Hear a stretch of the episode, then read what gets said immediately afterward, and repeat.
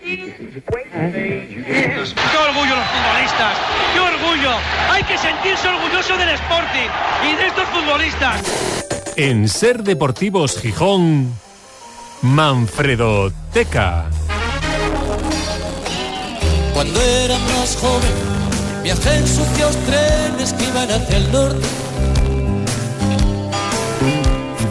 Y dormí con chicas que lo hacían con hombres por primera vez. Nuevo capítulo de la Manfredoteca echando la mirada al pasado, bueno, y a la actualidad en estos días, porque es el libro de moda, lo venimos contando, el bestseller estos días en Gijón y alrededores, el libro Mi Verdad de Juan Castaño Quirós, Juan L. Y eh, Manfredo Álvarez, muy buenas.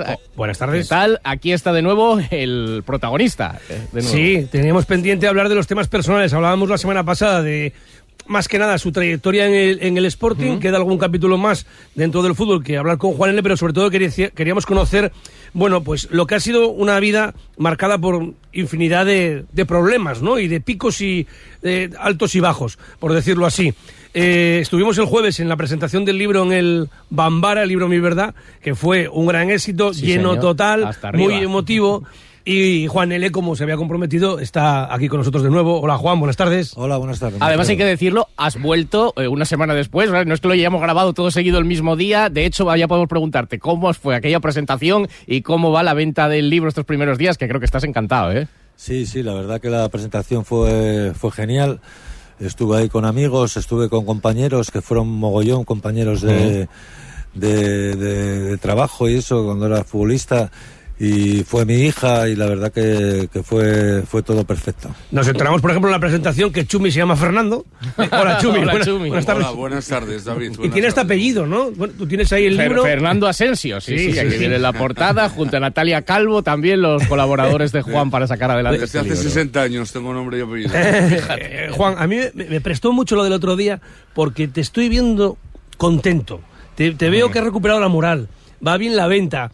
Veo al, al Juan L con chispa. ¿eh? Te- te- esto te está dando un subidón tremendo, que sí. Sí, sí, sí, la verdad que, que lo del libro me está dando un subidón de, de mucho cuidado y eso, y la verdad que, que estoy muy contento. Eh, Estuvimos un año y medio casi para escribirlo y la verdad que, que estamos viendo que, que, es- que está saliendo todo bien eh, en las ventas, eh, en la presentación. Y para mí eso es una alegría inmensa, ¿no? Y la verdad que mentalmente y eso me viene fenomenal. Si alguien está interesado y todavía no tiene el Eso libro, es. vamos a dar en un momento los puntos de venta que, que a partir de mañana van a, va a ser varios locales de hostelería de, de la ciudad. Eso es, que estén atentos antes de entrar en materia. Luego damos los sitios donde desde mañana ya esta semana se podrán comprar físicamente los libros, que habrá mucha gente preguntando. Oye, contaste el otro día, que además no lo pones en el libro, eh, por eso vamos a decir por delante que no vamos a destriparlo del libro, lo he leído entero eh, estos días. eh, hay cosas que no salen, a lo mejor saldrán en la segunda parte o en la película. Que ya tengo los actores también previstos. sí, ya los pensamos el otro día en la presentación. Ya- sí, y ya sí. tengo yo para Juan L y para Chumi incluso, ¿eh? Mira. Sí. El otro día contaste una anécdota que me tiraba por los suelos de risa y yo no lo sabía. Así que tú en el Beriña eras Juanito Ah, sí, sí, y luego sí, te sí. lo cambiaron a Juan L. Explica por qué, porque es muy bueno. Bueno, fui de Roces a Beriña a jugar por mediación de un amigo y cuando entré en el vestuario eh, yo me presenté como Juanito, como me llamaban en, en Roces. Y ellos decidieron llamarme Juan L y yo les pregunté a alguno por qué y eso, y era por, por los Joseles del Llano. Que había unos Joseles que eran unos pintas, por lo que se ve, ¿no? Sí, sí, eran unos pintas de- del Llano y eso, y la verdad No, que... no son gitanos, son No son gitanos, no, son, son- feriantes. son feriantes. Bueno, sí, pero bueno, era un poco bueno, sí, de, sí. de, de- de los Joseles, los, los, los Juan L, ¿no? Y ahí Buena- nació buena el, gente, el nombre ya futbolístico, ya se quedó. Oye, hoy queremos tratar ese lado más humano tuyo, que repasas en, en- en- en el libro, que es un tema que ahora mismo está mucho más controlado, que es eh, la salud mental, que tú además cuentas que en aquel momento, estamos hablando de hace 30 años por lo menos, que empiezas a tener los primeros síntomas, era una ju- juanelada. ¿eh? Cuando tú cogías, marchabas de un entrenamiento, eh, te piras para Madrid, eh, que lo comentamos aquí, que cuando fallece tu abuela, y luego te ocurre en el Sporting con no sé quién, te ocurre en el Zaragoza, te ocurre en el Tenerife, no sé, juaneladas. Y no eran juaneladas después, era que había un, había un problema ahí. Sí, yo me di cuenta y eso cuando me detectaron la enfermedad, digo yo, jolín, ¿por qué hacía yo esas cosas cuando, cuando era jugador o incluso cuando estaba jugando en el Beriña? Y bueno, pues la verdad que, que bueno, yo no lo entendía, ¿no? Y digo yo, pues será por tema de mi, de mi enfermedad. Cuando ya me dijeron que, que era bipolar y eso, pues digo yo, pues esto tiene que ser por, por mi enfermedad. Fallece tu abuela y, y- y con cuántos años te marchas para Madrid solo. Cuentas en el libro que, te- que te- que te vas a, vender pañuelos a un semáforo. Sí, sí, le, le pedí 3.000 pesetas a mi madre. ¿Qué años tenías? Tenía 16, 16, 17 y eso. Ya no sé si estaba entrenando con el Sporting Atlético ya o, o no lo estaba entrenando, pero, pero era muy joven y eso. Y le pedí 3.000 pesetas a mi madre. Cogí el primer alza que salía para Madrid y, y me puse a ver, con las 3.000 pesetas me daba para comprar unos pañuelos y venderlos en los semáforos. No vendí ni uno, tenía mala suerte. No, ¿eh? Y me quedé, me quedé do- dos días allí en Madrid durmiendo en los salsas y tuve que llamar a mi abuelo y eso para que me pagara el billete de vuelta porque, porque bueno, quería volver para casa. Pero, ¿qué, se, qué se te puso en la cabeza para decir qué, qué pescabas?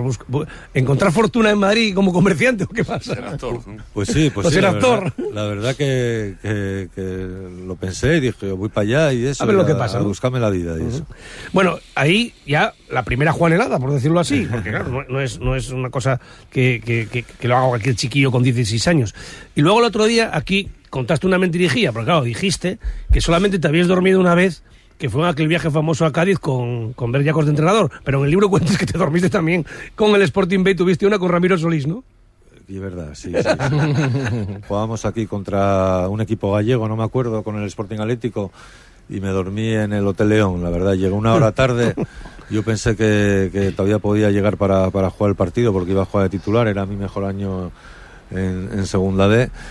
Y bueno, por Ramiro Sol- Solís llegué y no, no me puso. Estuve en la grada viendo el partido y, y esa fue la, la pri- no, esa fue la primera vez. La primera, la luego, primera luego usa otra que te digo yo. Luego Fue la de Cádiz. Oye, Pero eh, la otra, el partido llegaste, a este no lo jugaste, pero la otra ya recordamos que al partido llegaste con 50.000 pesetas de por medio y el taxi, pero llegaste a jugar Eso es. y a marcar Oye, además. Y, y un poco lo que, lo que cuentas ahí en el libro también, que, que te pasó con esta de Ramiro Solís, luego con Ciriaco una con Lujovi, luego en el Mundial con Clemente dos trastadas que hiciste, eh, en el Zaragoza no sé qué.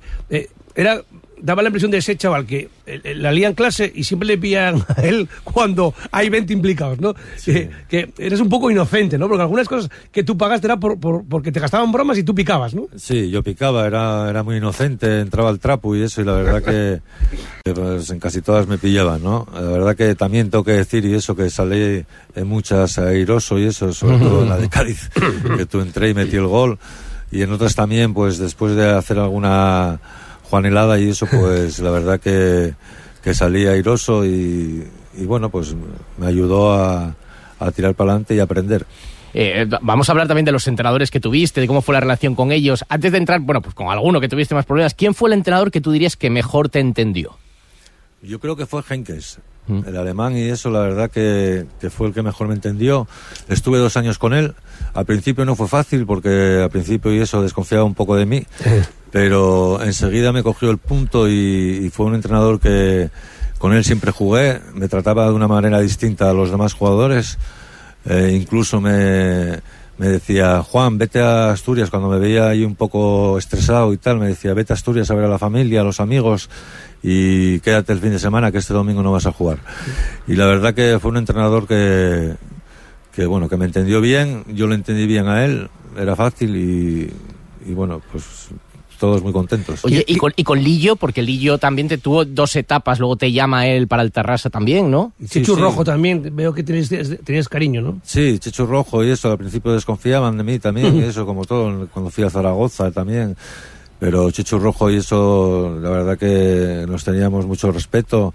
eh, siempre me dio la posibilidad de jugar y, y con Lillo, sí, estuve tres años con Lillo. Claro, dos etapas. Estuve en el Tenerife, estuve en el Zaragoza, estuve en el, en el Tarrasa y eso, y la verdad que, que Lillo y eso pues también me entendía muy bien.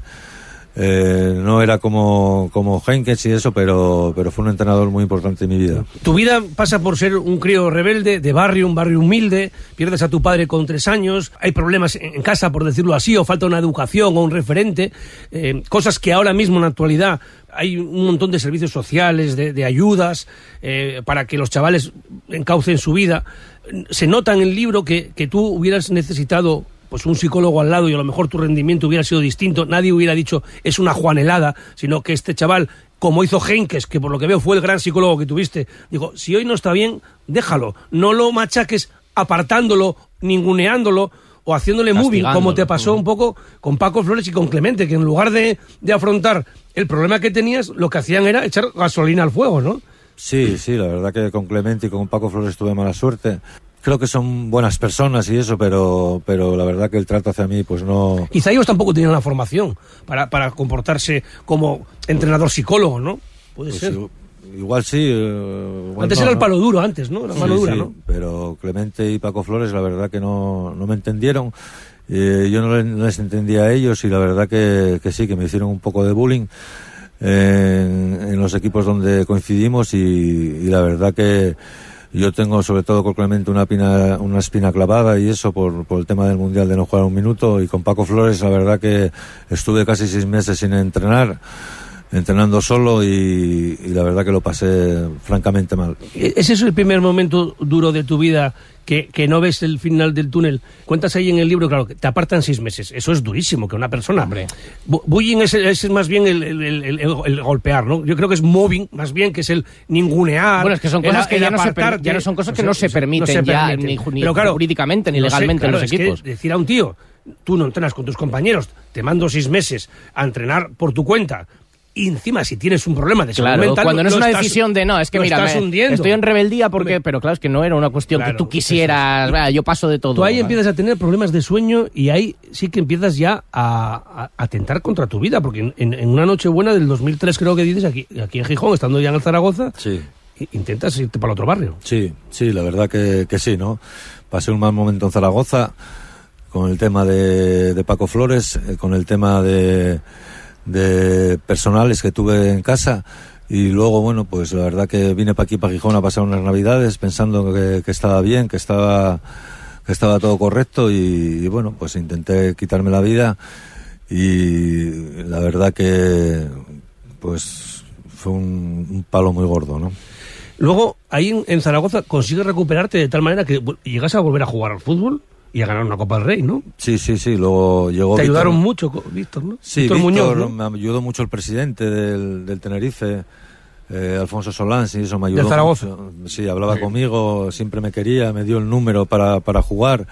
eh, y la verdad que, que, bueno, allí en Zaragoza y eso, pues, pues eh, trataron muy bien conmigo el doctor, los compañeros y, y bueno, salí adelante, eh, entrenaba por las mañanas y por las tardes, so- solo por las tardes, eh, para ponerme en forma porque llevaba seis meses sin jugar y la verdad que, bueno, llegué a jugar la Copa del Rey, llegué a jugar partidos de liga y, luego, bueno, pues la verdad que, que salió todo bien. Terminas contrato con el Zaragoza, te vas al Tarrasa y ahí es donde tocas fondo, ¿no? Llega un momento ya que, que tocas fondo, tienes que dejar el fútbol, ya vienes a Gijón y, luego sí que, que en, en el 2008 casi aciertas, ¿eh?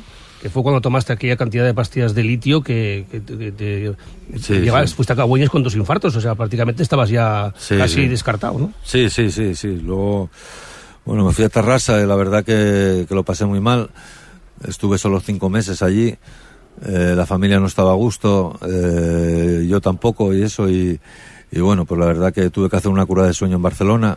¿Qué, qué- qué se- o sea, no, ¿no dormías? No dormía, no dormía por la noche, ni bueno, Dando ni vueltas ni a las por el día, cosas. dando vueltas a las cosas y tal, y tuve que hacer una cura de sueño, ir al hospital, me metían por la vena un suero, no sé qué, que me hacía dormir cuatro o cinco horas, y iba todos los días allí a hacer el...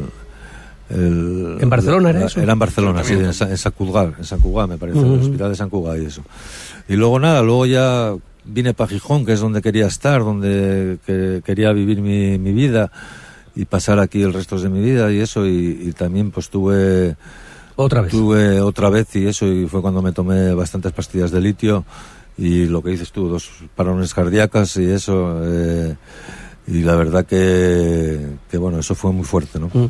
Y luego ya el trastorno bipolar te lo detectan en Madrid, ¿no? en Madrid Pero sí. ¿cómo no te lo pudo ver nadie antes? Estando, eh, oye, que tú, que tú no estuviste jugando en en equipos de barrio, que no estuviste, que no estuviste Sí, en una empresa que no cuida al trabajador, con que estuviste infraestructura, con servicios un médicos. Tenerife, no- un Zaragoza. nunca nadie te lo miró ni te lo planteó durante tu carrera. Oye, tenemos que mirar con algún especialista. De Sí, aquella, claro, no Juan. se, de aquella no se escuchaba tanto lo de la- esas enfermedades. No, pero ya existían, es pero- decir, pero- Sí existían, pero no. y la psiquiatría ya existía, Sí, sí, claro. es que- existían y eso, y la verdad que no, no me lo detectaron y eso, y tuve que ir a Madrid, Estuve un mes en Madrid allí con un gran profesional, con Rafa- con Rafa Ca- Cabacatalá. Rafa Cabacatalá. Eh, fue- bueno, ya falleció. Tenía una clínica en Estados Unidos para desintoxicar a los soldados que venían enganchados de la morfina de, del Vietnam. Y les, pon- les ponían un- una especie de suero, tenían un corro, ahí iban eh, toreros, iban otros futbolistas también. Lo que pasa es que no salían en, Claro. en primera línea. En primera línea salió él. Y fue cuando, a raíz de eso, con ese suero, mejoró mejoró bastante hasta que luego tuvo otras re- más recaídas que, que él contará. Bueno, eh, vamos a ir cerrando ahí. Las recaídas son porque no tomaste, no tomabas la medicación. No tomaba la medicación, no, no tomaba la medicación, luego estaba en casa, me metía en la cama, quería estar todo el día en la cama, metido, sin salir, sin, sin hacer nada, comía pizza solo, era un desastre, ¿no? La verdad era todo, todo fatal. Oye, y estuviste en, en Las Vegas dos veces, así que estuviste en el combate de boxeo de cuando Tyson le mordió la oreja a Holyfield. ¿Estabas allí? Sí, sí, estaba allí, fui con un compañero, con Nacho Anda. Conte de Tenerife. Eh, fuimos allí a, a pasar tres días y, bueno, fuimos eh, especialmente para ver el combate y eso, y la verdad que fue, fue impresionante, ¿no? Teníamos las entradas en la fila 6. eh, estábamos al lado de muchos actores que, que conocimos. eh, estaba por allí Rocky. Eh, Ah, Sylvester Stallone. Sylvester Stallone, que cuando entró en el, cuando entró en, en el, en el, esta- en el estadio o lo que fuera y eso, todo el mundo cantaba Rocky, Rocky, Rocky. Como la película. Nada, fue una pasada, ¿no? Y la verdad que viví momentos muy, muy bonitos. Oye, allí. cuenta que, que- que las entradas que las reservaste por internet y cómo fue para recogerlas. Que pensaste que te mataban, ¿no? Pues era una. Sí, sí. ¿Cómo yo, fue eso? Yo pensaba que nos las iban a mandar a España. Las pagamos por ¿Y internet. ¿Cuánto pagaste? Pues pagué de aquella, costaban 2.400 euros o dólares. Casi nada. Y entonces, tenías que, al final no te las mandaron. ¿Y, y cómo fue lo de ir a recoger las entradas? Pues teníamos que ir a un hotel, nos dijeron la dirección de un hotel y, la- y el número de habitación. Sí. Y cuando llegamos allí a- al hotel, fuimos, cogimos el ascensor, fuimos para arriba y vemos en la puerta. ¿Y cómo era el hotel? El hotel era impresionante, la verdad, era un hotel impresionante, era muy grande, tenía de todo, y eso, casino, piscinas, tenía de todo. Y, y no me acuerdo la verdad cómo se llamaba el hotel y eso. Y, y llegamos allí a la habitación, había dos De seguridad. cachas. y Estás haciendo el gesto. Negros y tal, y eso, y la verdad ¿Y que... Aquí, digo, aquí, aquí venimos a por las entradas y, y nos sacan todo lo que tenemos en los bolsillos. Al final salió todo bien, nos dieron las entradas, pudimos ir al combate y la verdad que, que fue una experiencia muy bonita. Te noto en el libro dolido con Ciriaco. Un poco, ¿no? La verdad que lo vi hace poco eh, y siempre lo saludo muy amablemente y es una persona que me cae, me cae bien, pero estoy un poco dolido con Ciriaco y eso porque también tengo varias anécdotas con él y, y bueno, creo que una vez por en mareo tirar un balón a lujo vi que me lo tiró él además, no lo tiré yo, me lo tira, estaba hablando Ciriaco, me lo tira, yo se lo tiré y, y nos echó a la, a la caseta y luego el domingo no el domingo no íbamos a jugar el titular Lujo y yo él no jugó yo tampoco pero me estuvo apartado cuatro meses y luego en Partizan cuando fuimos a, a jugar en eh, el partido de UEFA contra el Partizan en Estambul y eso, pues la verdad que me sacó a calentar en el minuto 5, llovía como, como nunca vi llover eh, en ninguna parte y eso. Desde el minuto 5 hasta el 91 calentando y me dice, Juan, ven. Y voy para allá y eso, corriendo y eso, y dice, ¿el qué es? ¿Que no tienes ganas de entrar? Y digo yo, sí, sí, ¿cómo no voy a tener ganas de entrar? Y eso, y me dice, él, vete para la caseta, vete para la caseta y eso que estás mejor allí y tal. Ya. Y bueno, un poco dolido, pero lo quiero mucho. Ciriaco fue, fue el entrenador Por, que... por cierto, en el libro se nota que estás dolido porque cuentas algo que tienes que corregir, porque dices que en la temporada 91-92 el Sporting eh, se mete en descenso con Ciriaco y que a él lo destituyen, ni lo destituyen, ni se mete en descenso. Y no bajasteis nunca de, de los ocho primeros y eh, a él termina la temporada y no le renuevan. Ahora para la Sí. segunda Digo yo, edición... cuando lo estaba leyendo, digo yo, está escribiendo cabreado. Para la segunda edición ahora lo, lo matizamos. Eh, varias cosas rápidas. Bueno, una, en la presentación del otro día participa tu hija, fue un momento también para todo el mundo muy emotivo. Prueba superada, ¿no? Porque tú decías, este libro principalmente, que lo lea mi hija, que pueda saber de boca de su padre todo. Ya ella participa el otro día ahí en el acto y lo dice, que está orgullosa y que ya lo ha leído, así que objetivo cumplido. Objetivo cumplidísimo y eso, la verdad que y, el- y mi hija le dio el visto bueno al libro, ya lo leyó y eso, y la verdad que muy contento, ¿no? Oye, Eso- salió la madre, ¿eh? Muy guapa. salió la madre, salió la Era madre. Verónica. Y es muy guapa, Y muy currante, todo, ¿eh? y Es muy buena estudiante, trabajadora. Bueno, yo fui trabajador bastante bueno y eso, pero, pero estudiante era, era un desastre y eso, y la verdad que mi hija impresionante. Pero ¿no? tenemos un sonido- de la- de la- Sí. Yo creo que tenemos que despedir esta, es- esta entrega de dos capítulos con Juan Eli. Pues bueno, ya que el sábado fue otro subidón, ganar el derby, ¿eh, Juan? Bueno, ¿Cómo sí, lo pasaste? Pues fenomenal, la verdad que estuve en el campo con Chumi y eso, vimos el partido y fenomenal, ¿no? Un ambiente guapísimo, el partido fue duro y eso, pero al final los tres puntos se quedaron en Gijón y, y para Pues, pues tenemos que hablar el otro día de uno de los hits de Juarele, que fue aquel baile a Fernando Hierro, una victoria del Sporting frente al Real Madrid en el Molinón, un Bueno, 2-1. que se cabreó un oyente porque decía ¿Ah, sí? que por qué decíamos que el Madrid. Es que si hubiera sido al Barça, decimos que al Barça, pero Claro. oh, es que se nota que. No. Y Juanel es del Barcelona Sí. y vosotros sois antimadridistas. No, es que la historia fue como fue. Es que, Bueno, claro, pero es lo- que la, la gente de mi generación, pues sí, hay muchos que le tenemos tirria a lo que pasó contra el Real Madrid, porque fue contra el Madrid. Es que el Barcelona en ese momento, pues no le hizo nada al Sporting. Y el Real Madrid, sí, ¿qué quieres? Pero si es que es verdad, hay gente que se cree que cuando habla, dices estas cosas del Real Madrid eres del Barcelona. No, si es que el Barcelona me cae peor todavía que el Madrid. Así para que, si hay alguna duda que O no igual. lo sepa, o igual, igual, o sea, Bueno, el el, otro- Sporting y nada más. el otro ¿no? hit, Manfredo, es Y el, el otro hit- gol en San Mateo. Es- exactamente, Que el se recordaba el otro 0-1 día. El 0-1 en Oviedo. En el derbi. En el derbi, un San Mateo en 1993. y así eh, contaba el resumen Fernando Losada, ese gol de Juan L. Y vaya por delante, mira lo que dice de la que se estaba, la que estaba armando el pichón en el Tartiere antiguo. 24, Juan L. una pesadilla para la defensa azul, burla a Yerkan y a Viñal, se acerca a la línea de fondo, engaña también a Vitti y el balón pasa entre las piernas de Stani. Después, rechaces y remates y finalmente Sabou que envía a las gradas. Minuto 33. Llegará el gol del Sporting, su autor Juan L., jugada por la derecha, con pases entre Miner, Skaich y la incorporación de Sabou, que va a ser quien finalmente sirva para que Juan L. envíe a la red, bajo la puerta, como ven a la desesperada, Gorriarán y Viti. Era el minuto 33, una vez más, el único gol del partido conseguido por Juan L.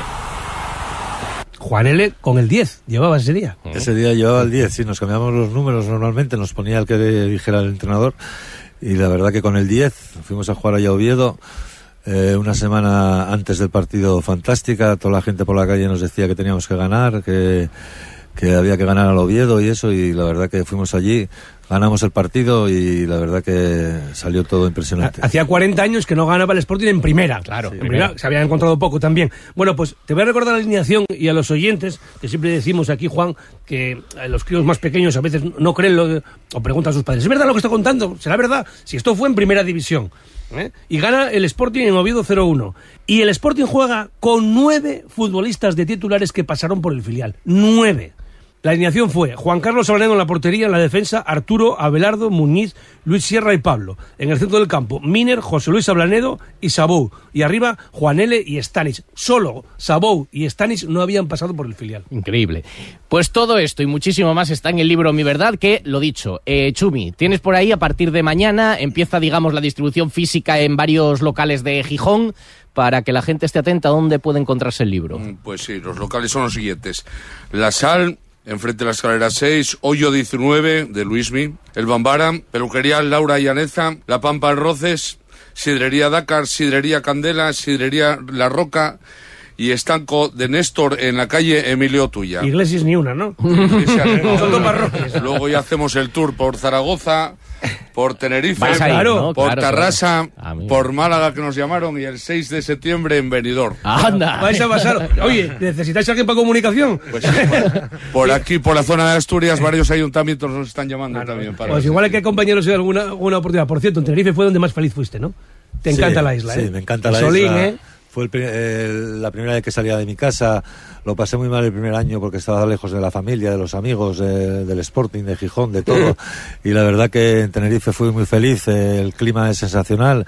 Y, y la gente y eso me trató muy bien desde, desde el principio y me apoyaron mucho. Bueno, todo esto en el libro y luego la película que se hará, que ya han iniciado el casting, Manfredo, Sí. de actores. He encontrado un actor de joven, que es uno que le estaba nominado ahora para, en los Goya, que se llama Omar Banana. Ah, sí, señor. ¿Eh? Mira, sí, sí, sí. enca- Yo Ese- proponía a Manu Ríos también, Sí, también. ya la semana pasada de Este, Élite, este pero... puede ser Juan L. de joven. Luego estuvimos de acuerdo tú y yo en que Juan L. ahora sería Ernesto Alterio, podría Sí, ser. sí, sí. Corta un poco el pelo y sí, sí, Y para hacer de Chumi está claro. José Merced tiene que ser. o, el- o- o Diego El Cigala. Yo digo. Bueno, pues está hecho el casting. ¿sabe? A mí me va a interpretar en la película también, va a ser Luis Tosar. Es bueno ese, ¿eh? Sí. Bueno, Juan L. Chumi, lo dicho, muchísimas gracias por haber contado todos estos días la, la, la versión radiofónica de este libro y nos alegramos de verte también. Juan, muchas gracias. Venga, Un muchas abrazo muy fuerte. Gracias. Muchas gracias. Voy con vosotros a Tenerife, ¿eh? a esa voy. ¿eh? Sí, sí, sí, ya he venido, ¿eh?